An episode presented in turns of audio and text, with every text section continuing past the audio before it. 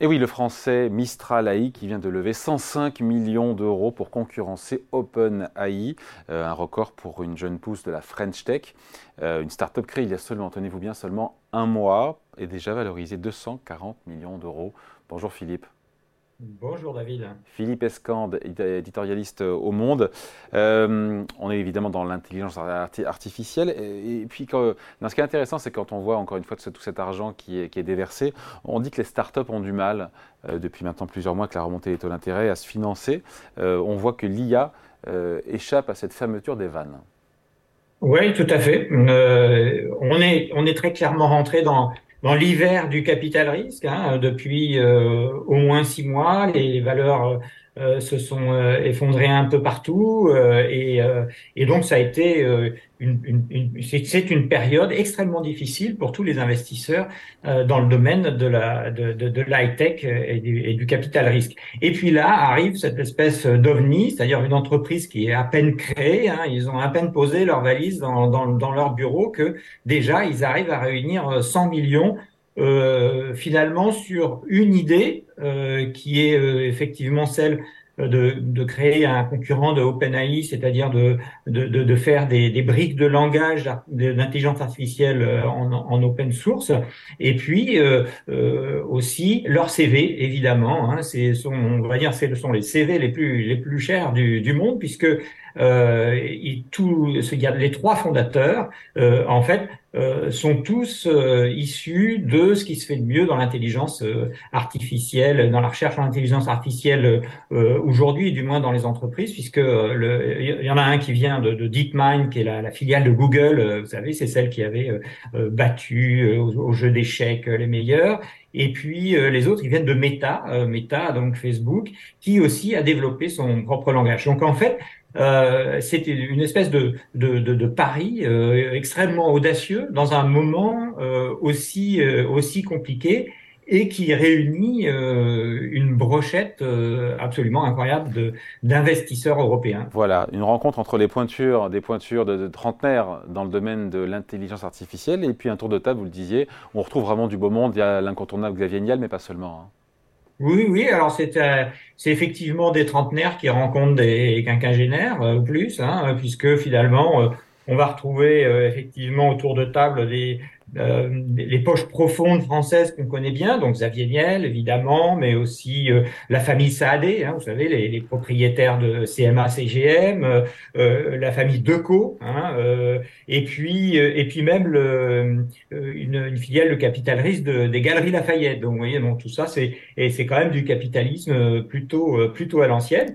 Euh, et puis, on trouve également euh, un peu l'équivalent euh, euh de sociétés allemandes, une société italienne Exor qu'on connaît parce que c'est elle qui avait a mis la main sur euh, sur PSA pour former Stellantis, c'est les héritiers de Fiat, une autre en Belgique, en Grande-Bretagne, euh, et puis euh, même un, bon un peu le, le, papy du, du, du, capital risque, enfin en tout cas de, de, de, de la high tech euh, américaine, qui est Eric Schmidt, l'ancien patron de Google. Donc effectivement, un pouvoir de séduction important. Est-ce que Mistral AI peut espérer vraiment rivaliser avec OpenAI qui a levé non pas des centaines de millions, mais en tout cas des milliards OpenAI, enfin pardon, Mistral AI qui vise le marché des entreprises, vous le disiez, et leur produit ne sera pas en fait un robot conversationnel, produit qui sera lancé apparemment début 2024. C'est rapide. Hein.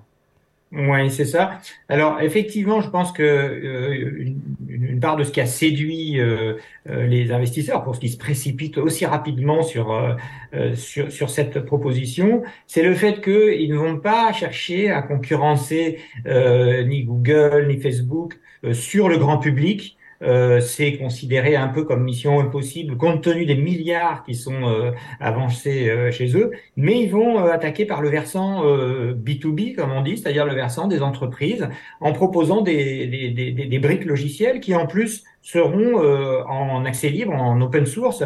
Et, et donc c'est une approche qui est radicalement différente et qui est supposé être euh, euh, un peu plus facile d'accès que la branche grand public qui demande des moyens énormes tout simplement parce que tout de suite on doit s'adresser à un nombre considérable de, de, de clients. Euh, là ils auront besoin d'un peu moins, ils en ont besoin de, de beaucoup. C'est un métier très capitalistique, l'intelligence artificielle, tout simplement parce que il faut des très grosses capacités de, de calcul informatique. Mais euh, en tout cas, on est vraiment dans un dans un domaine où euh, euh, eh bien le, le, le, marché du B2B et des entreprises est vraiment euh, euh, probablement plus facile à, à, attaquer. Il y a quand même, il y a quand même vraie question, un emballement autour de l'intelligence, de l'intelligence artificielle quand on voit tout cet argent qui est déversé. Oui, c'est un emballement qui est. Alors, il y a un effet bulle, évidemment. Dans ce métier-là, à chaque fois, euh, une technologie chasse l'autre. Alors on a euh, effectivement euh, euh connu le cloud computing, le big data, etc. Et puis là, l'intelligence artificielle, elle renouvelle un peu cet engouement, mais probablement à une échelle qui est bien supérieure. Probablement, c'est la plus grosse avancée technologique ou rupture depuis l'arrivée d'Internet. Euh, Internet, c'est c'est, le, effectivement le numérique, euh, euh, l'informatique auprès de tout le monde et dans toutes les poches. Et là, l'intelligence artificielle, elle promet euh, des gains de productivité absolument considérables dans des domaines où on pensait qu'il n'y en avait plus beaucoup, qui sont des domaines de, essentiellement de services. Donc c'est une nouvelle ère.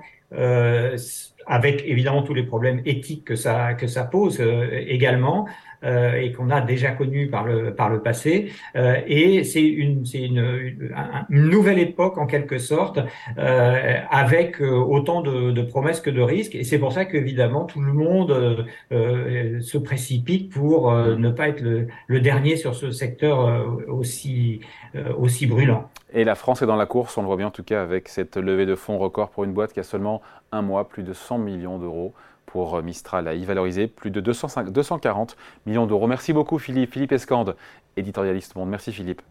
Merci David.